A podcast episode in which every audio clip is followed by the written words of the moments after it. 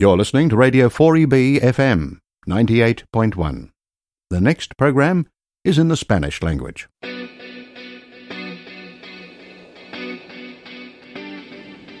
Estás escuchando Radio 4EB, Grupo Español. Bienvenido a tu programa mensual Español se escribe con ñ.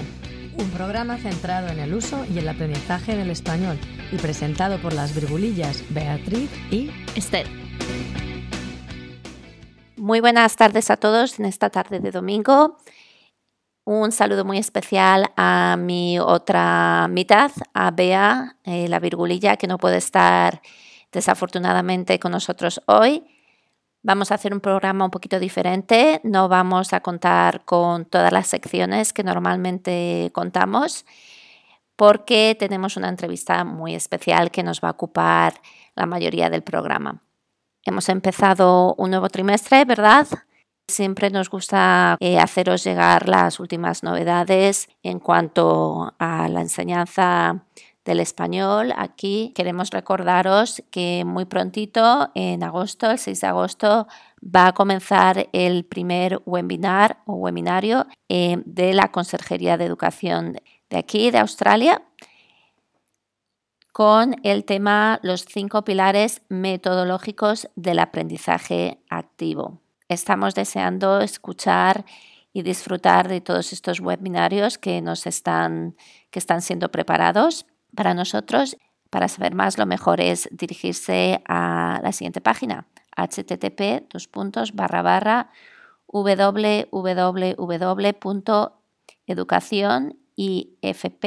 www.educacionifp.gov.es barra Australia barra formación.html o también se puede encontrar directamente el enlace en la página de MLTAQ de español, Spanish, en Facebook. Sin más, os voy a dejar con un poquito de música, que espero que la disfrutéis. Se llama Lola y tiene historia, aunque más que historia sea un poema. Su vida entera pasó buscando noches de gloria, como alma en pena.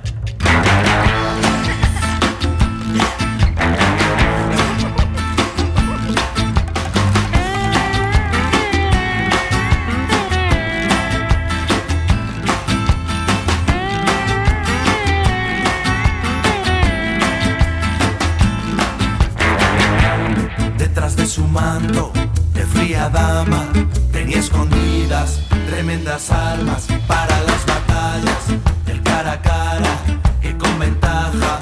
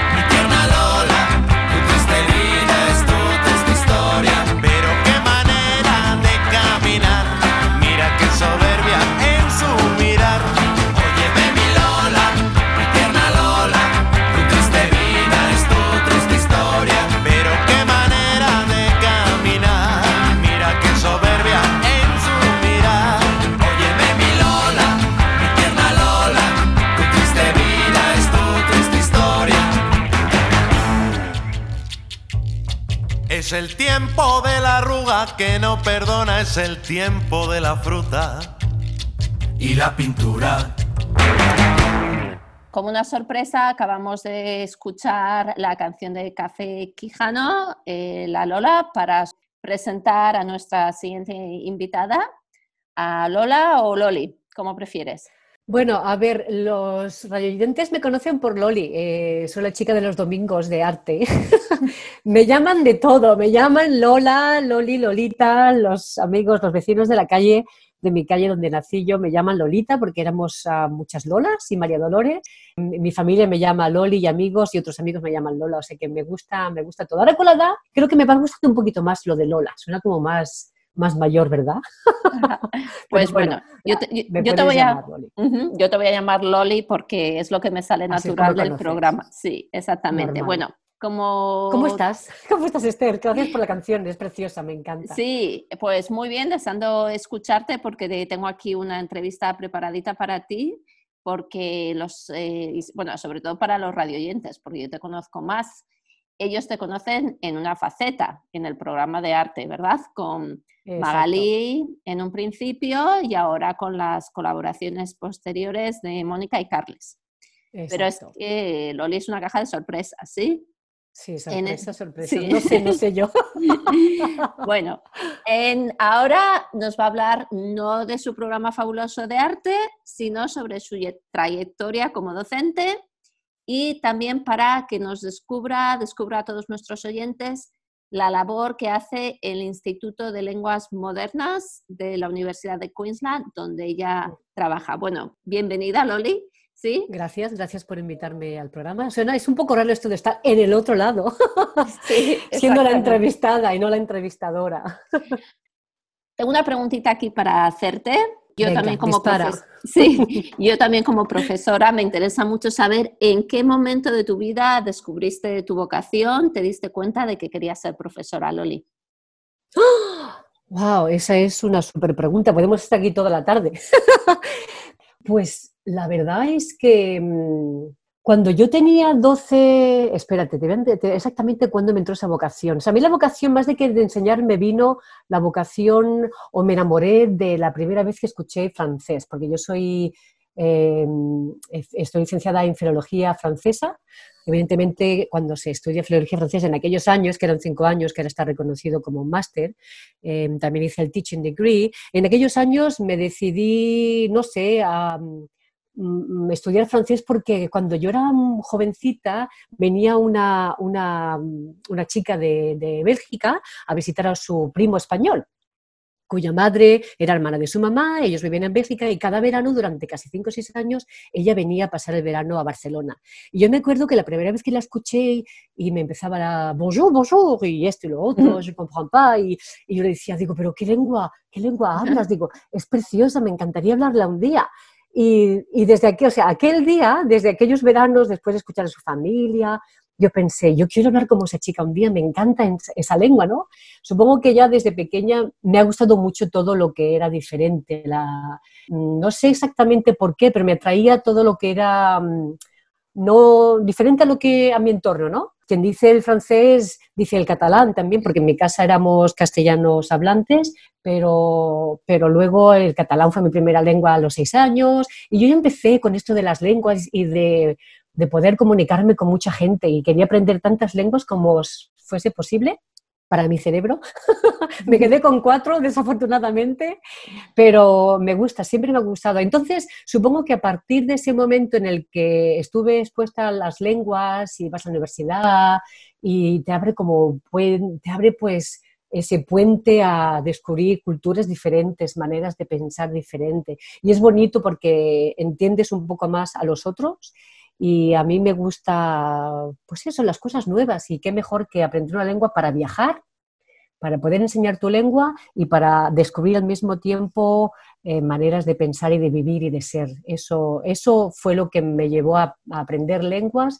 Eh, hice, mm, quería hacer interpretación en la universidad también, pero al final luego me decanté más por enseñar enseñar las lengua, la lengua francesa y la española. Y bueno, pues así empecé, con 19 años me parece que hice estudios diferentes antes de meterme a la universidad, empecé bastante tarde, tenía casi 20, 22 años cuando empecé a la universidad y acabé a los 26. Y nada, es así, así fue como me metí y luego ya, pues no sé, mm, así empecé trabajando en, diferente, en diferentes em, centros e instituciones, siempre relacionados un poco con el francés. Trabajé en el Instituto Francés de Barcelona, en, la Cámara de Comercio, siempre relacionado un poco con, con, el, con, el, francés y el español. También hice interpretación en diferentes ferias. Eh, fue un trabajo que me, me alucinaba. Es... Y luego ya conocí a mi marido y me vine por aquí y se acabó la interpretación de francés y español. Loli, curiosamente, no sé si has eh, leído o escuchado alguna vez que dicen que, que, cuando uno habla un idioma se transforma un poco, no es la misma persona. ¿Sí? ¿sí? No sé si lo he explicado muy bien, pero tú como profesora de francés, Loli es diferente, la Loli es la misma como profesora de francés, como profesora de español. ¿Cambia tu personalidad? No, soy diferente. Tengo cuatro personalidades según la lengua que hable.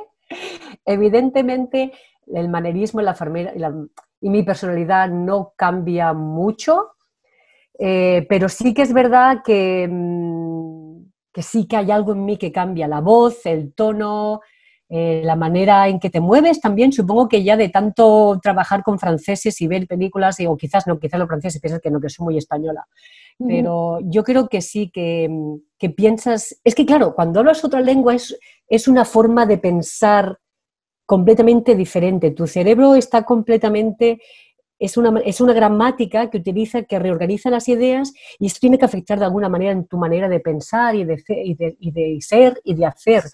No creo que sea muy, muy, diferente, pero yo sí que creo que hay una Loli francesa y una Loli española. Yo, yo sí, yo sí que creo que, esto afecta a la personalidad.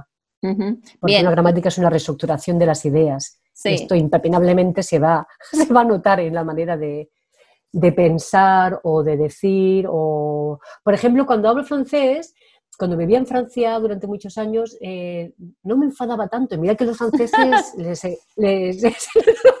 se enfadan bastante. Como decimos, il beaucoup. Se, ah, se, se, quejan por todo, no son unos quejicas. Se, pero no sé, durante mucho tiempo yo creo que no, que mi actitud eh, es diferente, no, o, si me enfadaba no, no se notaba tanto. Salí con chicos franceses y es verdad que mi actitud, no sé, yo creo que sí, que sí que, que sí que me afectaba un poco a mi manera de, de, ser. Curioso. Sí, em, quizás también una pregunta que en el futuro hagamos a algún profesor que no sea nativo de español, pero que enseña español, ¿no? ¿Cuál es em, su experiencia? Para mí es más una forma de actuar casi, ¿no? Yo me siento más natural eh, cuando enseño español, soy yo misma, ¿no? Eh, mientras que en el pasado, cuando he tenido que enseñar en alguna ocasión inglés o algún otro idioma, mm, no eres tú mismo. O sea, tienes que estar pensando más un poquito. Sí, esto, esto también influye evidentemente. Un día mm, hice, hemos hecho unas presentaciones así en inglés, ¿no? Y lo hice con otra persona y mi hijo estaba allí presente y estaba hablando en inglés. Y me dijo, mamá, cuando hablas inglés no eres tú. Y me quedo así, mira, me lo quedé mirando y digo, claro, es que mm, yo estoy muy acostumbrada a hablar delante de un público muy diferente. Estaba viendo un tema, era una exposición de algo culinario, ¿no? Y no tenía nada que ver con mi, con mi, con mi ambiente de cada día de enseñar, que, lo, que bueno, estás confortable, cómoda, perdón, con los, con los estudiantes, tú eres la que le estás comunicando el saber de tu lengua a, los estudiantes, pero este era un tema que yo tampoco sabía mucho y mi hijo me, me hizo muchas veces, ¿por qué no? ¿Por qué, ¿Por qué no eres tú? digo, si yo soy yo. Lo que pasa es que el inglés, cuando es tu tercera o tu cuarta o mi cuarta lengua, y nunca lo has hablado tanto, aunque llevo aquí ya 15 años, mi inglés nunca va a ser como el francés porque el francés es, es, una lengua que me siento tan cómoda como con el español, hablándola, ¿no? Me siento bastante yo misma. Pero el inglés lo aprendí muchísimo más tarde.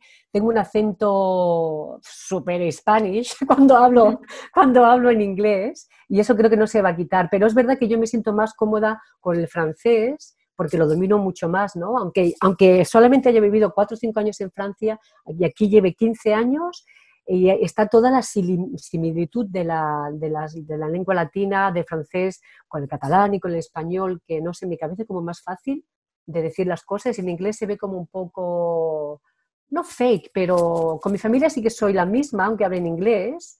Pero sí, es, el inglés es una lengua que me cuesta, yo no creo que sea inglesa cuando hablo inglés. Es una lengua que siempre me va a costar mucho sentirme me siento cómoda, pero sé que la hablo fatal, con muchísimo acento. Pero bueno, estos años ya, mientras me haga entender, ¿verdad? Sí, mientras nos hagamos entender lo de la fonética ya. Sí, yo creo que también eh, como profesoras, no sé tú qué piensas de español, yo por ejemplo, es un tema que, em, que no me preocupa verdaderamente mostrar mi acento español a los estudiantes, porque es un poco decirles, mirar, lo importante es la comunicación. Sí, y, si te va, y, ves cómo las personas que hablan en inglés, ¿no? que han aprendido inglés en todo el mundo, cada una tiene un acento y eso no quiere decir que no te puedas comunicar el día a día. Y yo creo que eso es algo positivo para los estudiantes que eh, a veces tienen tanto miedo a hablar porque no les gusta cómo suenan, que, que, bueno, si ven, por ejemplo, el ejemplo de, de tú mismo, ¿no? Que puedes comunicarte mm, con tu mayor o menor acento. Está bien, ¿no? Para Exacto. Eso sí, eso lo utilizo yo bastante para las clases cuando me dicen, ah, madame, es que es muy difícil, es muy difícil de, el acento y eso. Digo, Ah, escucharme a mí. Mm, mi acento todavía es muy fuerte porque desgraciadamente nunca estudié la fonética inglesa como estudié la fonética francesa, ¿no? Lo cual fue un error, pero bueno, estudiamos inglés en España para viajar, para desenvolvernos un poco ¿no? en el mundo internacional, cuando se hacen Erasmus y eh, para una experiencia, pero nunca pensé yo que iba a enseñar en un país anglófono, para nada, vaya. Entonces mi, mi inglés cuando llegué aquí era bastante mm, peor que ahora y, sí que es verdad que les digo, si yo soy capaz de comunicarme aunque tenga mi acento, vosotros también podéis. Entonces les gusta mucho y, lo utilizan y, dicen, ah, pues es verdad, pues ella puede, pues nosotros también, ¿no? Y les ayuda, les ayuda que es igual mirarme mis 15 años y tengo todavía un acento muy fuerte, pero me entendés, ¿verdad? Pues de eso se trata. Sobre todo en donde trabajo, en el Instituto de Lenguas Modernas. Muy bien, pues vamos a pasar a hablar, sí, vamos a, pasar a hablar un poco, que nos cuentes más, que nos presentes el Instituto de Lenguas Modernas de la Universidad eh, de Queensland. Te digo un poquito porque creo que es importante que hablemos de él en este programa en el que hemos eh, tratado con anterioridad bastante o nos dedicamos casi exclusivamente a hablar de la enseñanza primaria y secundaria en las escuelas de Queensland, la enseñanza del español, pero aún todavía nos quedaba por abordar la enseñanza del español en, en otros ámbitos, por ejemplo, en la educación superior o terciaria. Y bueno, lo primero de todo, porque al estar este instituto en la Universidad de Queensland, creo yo que da lugar a bastante confusión eh, Exacto. Sí, creo eh, que sería conveniente que nos aclararas en qué consiste y en qué no consiste el Instituto de Lenguas Modernas. Para muchas personas quizás que nos estén escuchando hoy mm, no, lo han escuchado antes y, los que sí quizás lo han escuchado pues aún siguen en esa confusión, ¿no? Eh, pero es un curso, tengo que estar haciendo un curso en la universidad, sí, ¿no? Porque yo me he encontrado también en esa tesitura de no saber muy bien en qué consiste esto. Entonces, sí, desgraciadamente, afortunadamente, desgraciadamente, el hecho de que esté eh, ubicado en la Universidad de Queensland, eh, la gente que por casualidad ha dado con o, iba buscando instituto Institute of Modern Languages, he visto UQ, piensan que no se puede acceder. Eh, para que os voy a poner un ejemplo que lo vas a entender perfectamente. El Instituto Institute of Modern Languages es como una escuela oficial de idiomas. Ajá. Es exactamente lo que pasa es que está ubicado dentro de la Universidad de Queensland. Por estar ahí dentro hay unas condiciones que tenemos que seguir de la universidad. Por ejemplo, el logo tiene que estar siempre de University of Queensland. A nivel ya más profundo de funcionamiento interno, no, esto ya es un poco más interior, pero bueno, no funciona no, depende directamente de la, de la UQ, o sea que somos totalmente independientes. Y es una escuela de idiomas, es una escuela de idiomas a la que todo el mundo y puede atender y asistir a los cursos.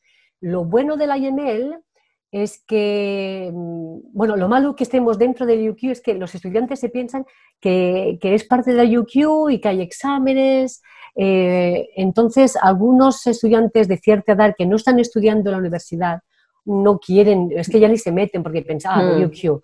No, no, el Instituto de Lenguas Modernas o the Institute of Modern Languages es, está abierto a todo el público. Desde los 16 años también tenemos clases de, verano para los estudiantes de la high school o de 16 años y, es bienvenido hasta los que tienen 70 años. O sea, yo tengo estudiantes de muchísimas edades. Lo bueno es que no hay exámenes, no, son, no hay exámenes obligatorios. O sea, al final del curso, que son cursos de diferentes niveles, que están todos reconocidos eh, o sea, seguimos el mismo, el, frame, the European Common Frame of Languages. Todos los profesores eh, son profesionales, todos tenemos un degree, de, a teaching degree of languages y todos tienen que pasar, pasar entrevista, no porque seas español puedes entrar y dar clase, o sea, eh, el, profesorado está formado, tienen sus acreditaciones para enseñar lenguas modernas, como yo, por ejemplo, no reconocieron mi título de Teaching Degree aquí en Australia, que lo reconocieron en Inglaterra, pero no aquí. Entonces, pues fue uno de, las, de los sitios que me acogieron al principio en el instituto porque no se requería, no es como el Teaching Board Radio Station, ah, te aceptan con que tengas un, un degree ah, en lenguas y un Teaching Degree también. Y nada, y hace 15 años que estoy aquí trabajando, hay clases de mañana, hay clases de media tarde, la de, los, la de las noches son las más famosas, porque tenemos muchísimos profesionales que acaban el trabajo y que por diferentes motivos tienen que aprender un idioma sin la presión de exámenes, sin la presión de que tienes que pasar test o simplemente porque, por ejemplo, estás haciendo business en Japón, ¿no? Y entonces el IML hay muchísimas clases por las o, o chino o cualquier lengua, español, francés. Entonces vienen a, nuestro centro, que está ubicado, como he dicho, en el UQ.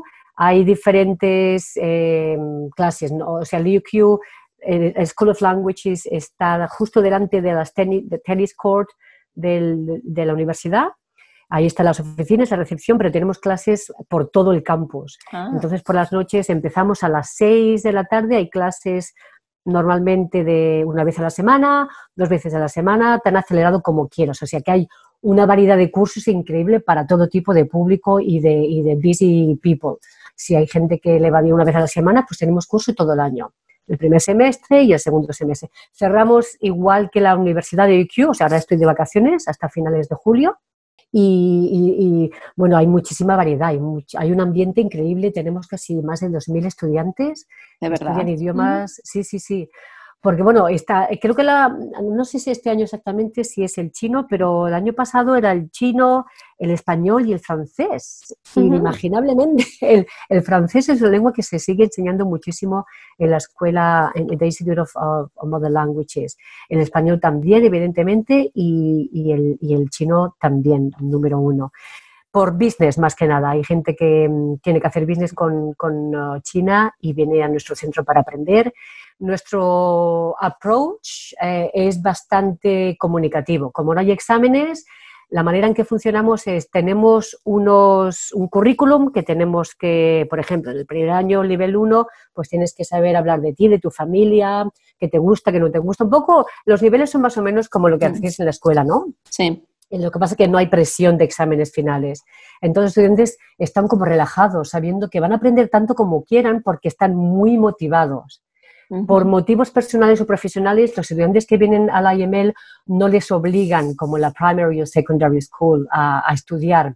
Lo hacen porque quieren. Entonces, hay muchos, muchos profesores que están estudiando como tú en, en high school y por la noche quieren un curso o dos cursos en la IML es una maravilla enseñar para gente que quiere, que quiere aprender, ¿no? Y que están motivados y apasionados por cualquier motivo. Y yo, es verdad que a veces las clases por la noche al principio pensaba, ah, pero una vez que estás en la clase, dos horas, dos horas y media, se pasan volando y esa pasión se contagia y das más y más. Y es, es, me encanta, me gusta muchísimo las clases en, por este motivo, porque ellos quieren estar allí. Y hay mucho enfoque, pues mucha conversación.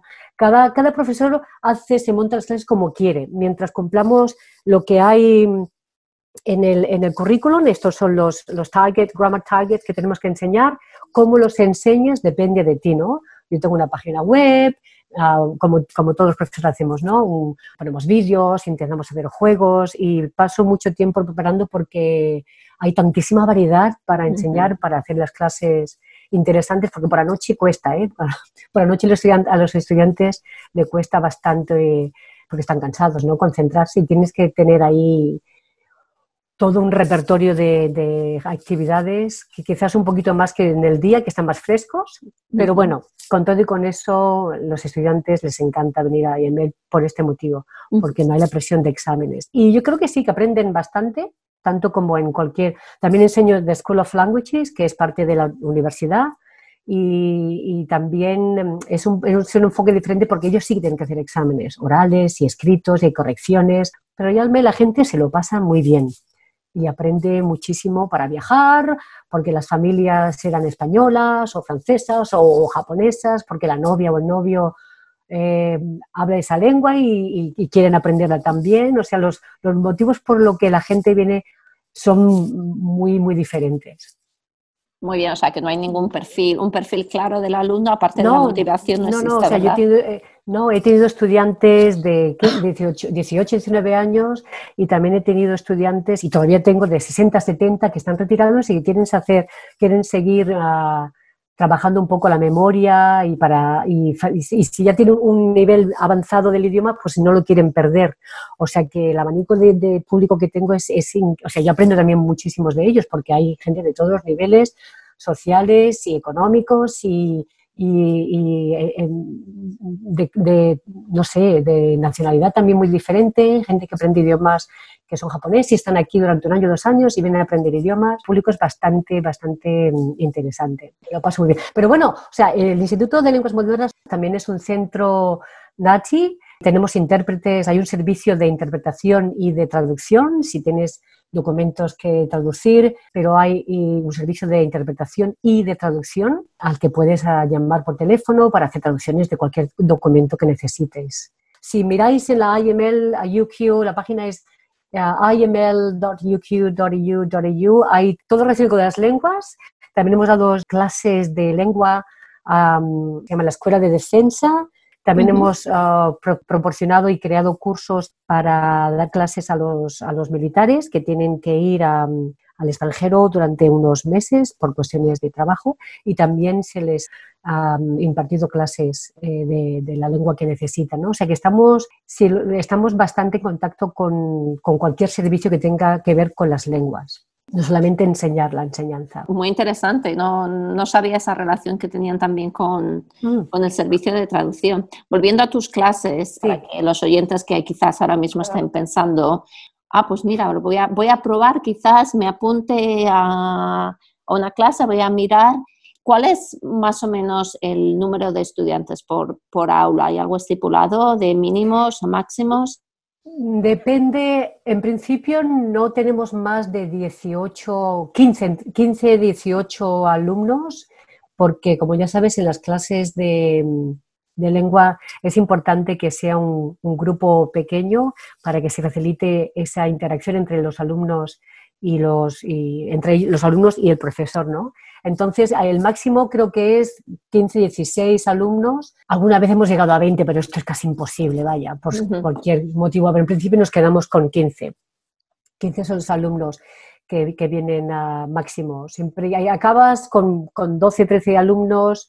Las clases, las clases no están muy llenas y en principio sí, ese es el máximo, 15, 15 alumnos. Y un alumno, por ejemplo, yo pensando, que acaba, por ejemplo, pues eh, digamos, eh, la secundaria, ¿no? Y pasa a lo mejor un año y dicen, ah, pues bueno, pues quiero seguir con el español y, no saben cómo hacerlo y dicen, bueno, pues quizás me apunté al, al Instituto de Lenguas Modernas. Vosotros, eh, ¿qué, ¿qué, baremos seguís para meter... Saber el nivel para... Sí, saber el nivel, decir, bueno, pues como ha hecho esta secundaria, el eh, la nota que sacó le vamos a poner en este grupo o tenéis unas pruebas.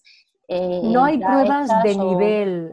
Mm, como no es un centro en el que los exámenes no, hay, no hay obligación de hacer los exámenes, mm, le damos la fotocopia del, del curso, del, no sé cómo se dice en castellano, del course outline.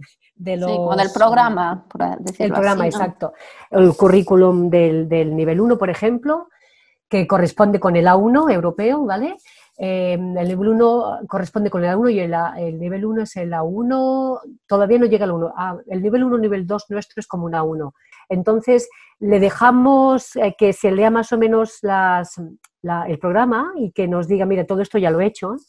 Si está indeciso entre dos niveles, lo que hacemos es dejarle entre dos, tres semanas para, que vea cómo va el curso y cómo funciona. Y si después de esas tres semanas eh, entre la profesora y el, y el, estudiante deciden de que no, que es demasiado fácil, entonces siempre que haya una clase o un puesto vacante en otro nivel inferior o superior, dependiendo del, del alumno, se le va a dejar que se cambie de nivel, por supuesto. Pero tenemos mm, más o menos unas tres semanas para que el profesor y el alumno decidan eh, para hacer este cambio. Es que, es, claro, como no hay, no hay niveles, eh, no hay exámenes de nivel, es un poco difícil a veces, pero casi siempre los alumnos cuando vienen y hablan con el, la recepción y se leen lo que es el programa de cada nivel, mm, casi siempre aciertan en qué nivel están más o menos, ¿no? Cuando acaban en la escuela, más que de las notas, depende de qué, cantidad, qué es lo que ha hecho en su currículo, porque a veces no corresponde exactamente a lo mismo.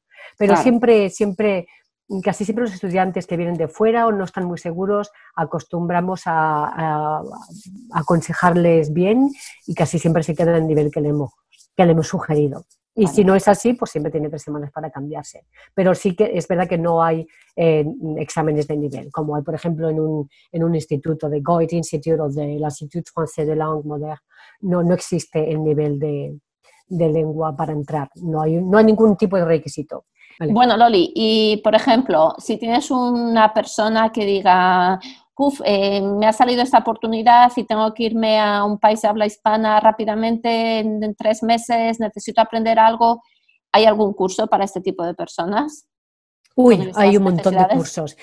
y, no sé si me voy a acordar de todos los cursos que damos de memoria, pero por ejemplo, hay cursos, tenemos cursos de verano, para empezar, o sea, en intensivo de verano, si un estudiante quiere en, en, dos meses estudiar un nivel, se puede hacer son, me parece que eran dos o tres, dos veces a la semana, tres horas cada día o, algo así, pero hay cursos intensivos de, dos meses. Luego están los cursos de verano, los cursos de invierno también, se llaman short courses. Ah, luego tienes los, cursos de todo el año que están divididos en, A y en B. O sea, puedes hacer una primera parte, en un nivel en eh, el primer semestre, que va desde marzo hasta junio, y luego de julio hasta octubre es la segunda parte del curso. Esto llamamos A y B. Si la A y la B están juntitas, eh, puedes hacer la parte A y B, que es un curso completo, en un semestre. ¿Vale? Lo puedes hacer, por ejemplo, en, eh, de marzo hasta junio. Eh, yo hago más, hago estos cursos y empecé, es una vez a la semana, dos horas y media cada día. Pero también puedes hacer en, un, en un semestre, también puedes hacer un día a la semana, perdón, dos días a la semana, dos horas cada día, que son cuatro horas. Entonces, depende del compromiso y del tiempo que tengan los estudiantes. Ahí está diseñado para todo tipo de público, para todo tipo de personas que, que tienen una vida muy, muy ocupada y que, por ejemplo, quieren hacer una vez a la semana solamente. Pues entonces recomendamos que hagan el del año, ¿no? Hay muchísima, es, que hay tantísimos que ahora no me lo sé de memoria, pero yo sí sé que hay de, de, todo el año, eh, short courses de dos o tres meses, eh, tenemos el de 16 horas, que es para refrescarte un poquito antes de ir a viajar, Dices, mira, 16 horas para decir hola, buenos días, ¿cómo está? Y hacer las típicas preguntas de, oiga, ¿dónde está el autobús? Ah, ¿Cómo se puede reservar una habitación? Este lo llamamos el de short courses. Y estos son 16 horas o así. O sea, hay muchísimas opciones para todo tipo de, público y, que quiera aprender. O sea que iros a la página web porque Mm, o sea, ofrecemos muchísimos tipos diferentes de cursos para de más largos, más cortos, horarios. Estupendo. Yo creo que además, seguro que muchos de nuestros radios, radioyentes eh, que sean nativos y quizás su pareja, un familiar eh, de la pareja, sus hijos, bueno, depende de la edad de los hijos, claro, eh, quieren, quieren aprender español, ¿no? Ya no tienen excusas con, las facilidades que dais vos, las facilidades que dais vosotros, ¿verdad? Para aprender un idioma. Exacto, no hay excusas ninguna, ninguna. Mi marido se la puso porque empezó también a aprender español por las noches. No, es que yo no, I'm finished very late. Digo, no te preocupes, hay cursos de 7 a 9. Para todo, Acabas a las 6, a las 7 llegas al campus, aparcas el coche, te vas a las dos horas de clase, pero le pudo, le pudo la gramática española y después creo que de medio año lo dejó. y, ahora con, el, con la COVID-19, em, Uy, con la COVID. ¿cómo, se ha afectado? Pues como a todos, a toda, a toda institución que enseña, independiente de que sean lenguas o no sean lenguas, estamos también language classes vía Zoom. O sea que Como ni esto nos ha parado, ni eso nos ha parado, el COVID tampoco nos ha parado, ahí seguimos. Eh, al principio fue bastante difícil, no de adaptarse, porque el ser humano se adapta muy fácilmente a los cambios, aunque parezca que no, pero sí que es verdad que pensamos cómo iba a funcionar dar clases de lengua en la que está todo lo que es la, comunicación no verbal, esa comunicación que transmitimos con, con las miradas, con los movimientos, con las expresiones, con la manera de moverte. Esa comunicación dejó de existir durante tiempo. Pero bueno, después de unas cuantas semanas te das cuenta de que es importante, evidentemente, pero hay que hacer con lo que tenemos, habría que hacerlo. Y, bueno, ahí todos los profesores nos pusimos a hablar eh, a través del Zoom, era como un pequeño escudo pero ese, escudo se ha pasado y creo que la pasión que tenemos los profesores de lenguas ah, pasó esa, esa cámara, ¿no? Pasó al otro lado. Siempre habrá gente que, no, que no le guste este, esta manera de dar clases, sobre todo de lenguas, pero ha sido bien, bien aceptado por los alumnos y por los profesores y creo que también vamos a seguir dando clases ah, vía Zoom el semestre que viene hasta que las secciones vayan cambiando de fase y tenemos, bueno, yo sigo teniendo clases, la gente se sigue inscribiendo porque sabe que esto es eh, temporal, no, esto no va a ser para siempre. Pero bueno, nos ha abierto otras, otro ah, tipo de, de públicos, gente de toda Australia que está en Melbourne, por ejemplo, y quiere, y quiere unirse a, la IMF, también, pues ahí estamos también en el Zoom. O sea que donde se, donde se cierran unas puertas se abren otras y no hay que estar presente físicamente para poder aprender una lengua, lo que es magnífico. Eh, pero sí que había una cierta reticencia, mucha gente a, estudiar lenguas en línea. Pero es posible y mis estudiantes han aprendido tanto como cuando eran en clase, ¿eh? ningún problema. Pero siguen prefiriendo las clases face to face. Bueno, Loli, ha sido un placer tenerte, no como locutora, que siempre es un placer. Ha, sido raro. Sí, no, sí, ¿verdad? Estar en el otro. Espero que no os haya, que no os haya aburrido con mis temas de la, y mi pasión de la lengua, pero bueno. No, yo creo que ha sido... gracias, gracias, por entrevistarme. No, ha sido de verdad eh, muy educativo, sobre todo para que la gente se anime a estudiar español, sí, y a estudiar otro idioma, ¿por qué no? Claro, es que hay muchas escuelas en, en, Brisbane de lengua, pero el IEM ya hace como 85 años que estamos dando clases de lengua, entonces la experiencia está ahí por algo, ¿no? Y, la, y ahí estamos. O sea que nada, bienvenidos a quien, a quien quiera. Ahí estamos para todos los públicos y gracias, gracias a ti, Esther, por tenerme esta tarde y nos vemos en otro momento. Efectivamente, muchas gracias. Adiós, Loli. Hasta pronto. ¿Eres español y tienes hijos entre 6 y 17 años? ¿Conoces la agrupación de lengua y cultura española en Australia? ALCE es un programa de clases de español para hijos de españoles, promovido por el Gobierno de España e impartido por profesorado especializado. La matrícula de Brisbane se abre el próximo día 3 de agosto y es gratuito. ¿Te lo vas a perder? Contacta con el correo alce.australia.educación.gov.es y solicita información o a través del Facebook ALCE Australia y no lo dejes pasar. Hay aulas con plazas limitadas. Apúntate. Espero que todos hayáis disfrutado, tanto como yo, de la entrevista con Loli. Eh, la verdad es que en mi caso he aprendido muchísimo sobre el Instituto de Lenguas Modernas.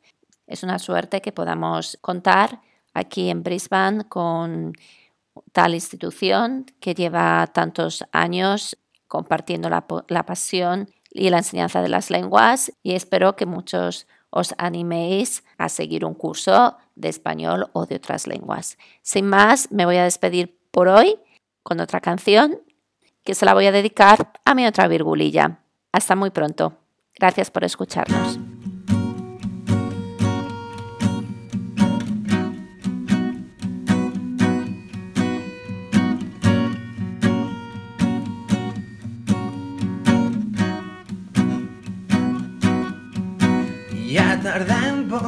El sol, tenemos lista la selección de canciones para la banda sonora de la película.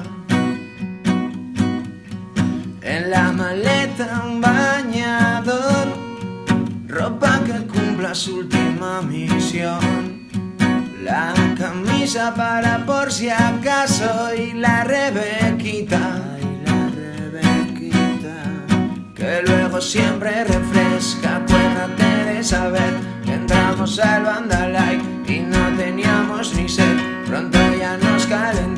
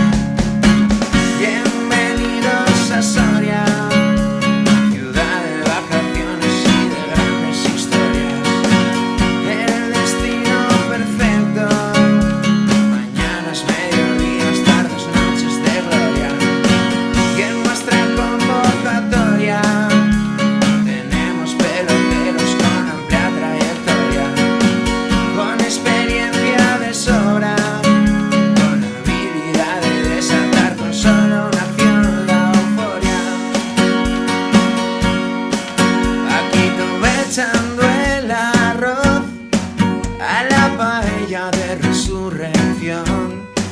Que mientras tanto Marian va cuidando de la cuadrilla. Nos vino bien aquel parón para afrontar el último arreón. Que a partir de ahora la etapa se pone cuesta arriba. Que hemos pasado los Alpes, pero queda. Aquí los días son tan largos que ayer es antes de ayer. Salimos a hombros el viernes, pero ya es sábado ajes. Uah. Vámonos ya a San Esteban a pujar y a beber. Está allí Pachi Quinteros, puede que venga José. Llegaron ya los refuerzos para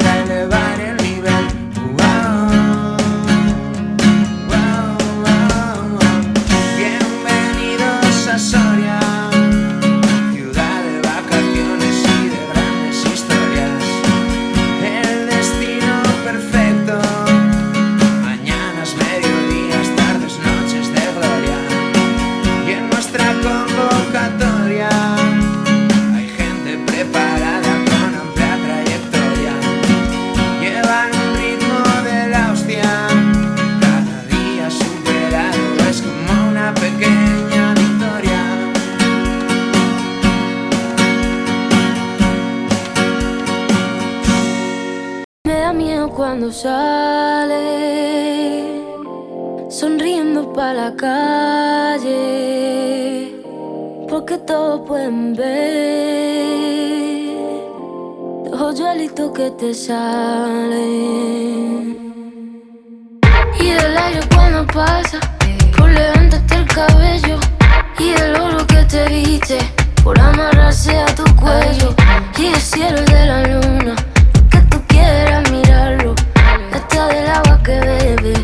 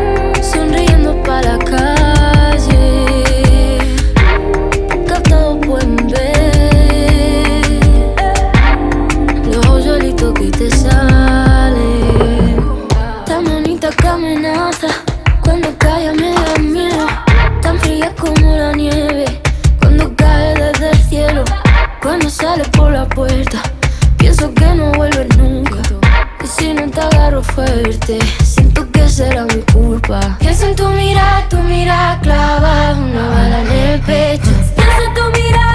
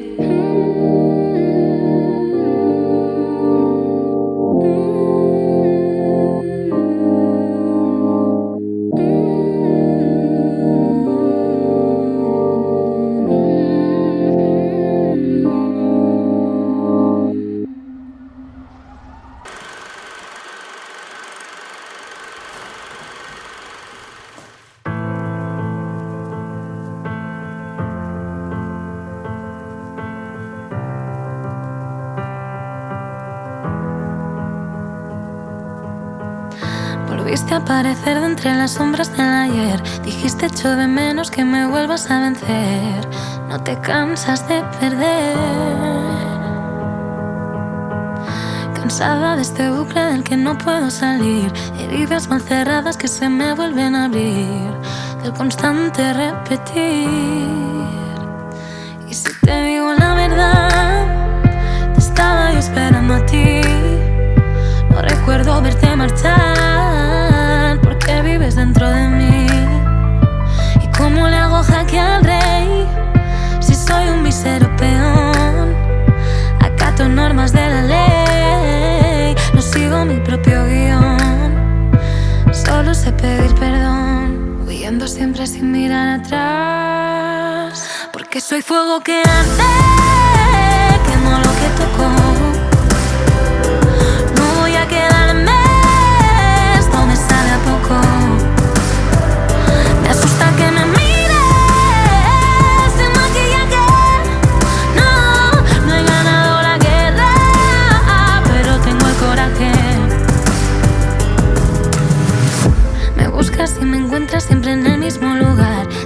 En mi mente como si fuera real. ¿Cuál veneno más letal? Y sé que prometí que no me volvería a ir. Pero es que a día de hoy ya me he cansado de mentir. Lo que te quiero decir es que pretendo cambiar el final. Presiento un destino fatal. La arena romperá cristal. El recuerdo será mortal. Saber cómo nadar, estoy delante del timón. Con menos miedo a naufragar, con hambre de revolución. No voy a pedir perdón, huyendo siempre sin mirar atrás. Porque soy fuego que arde,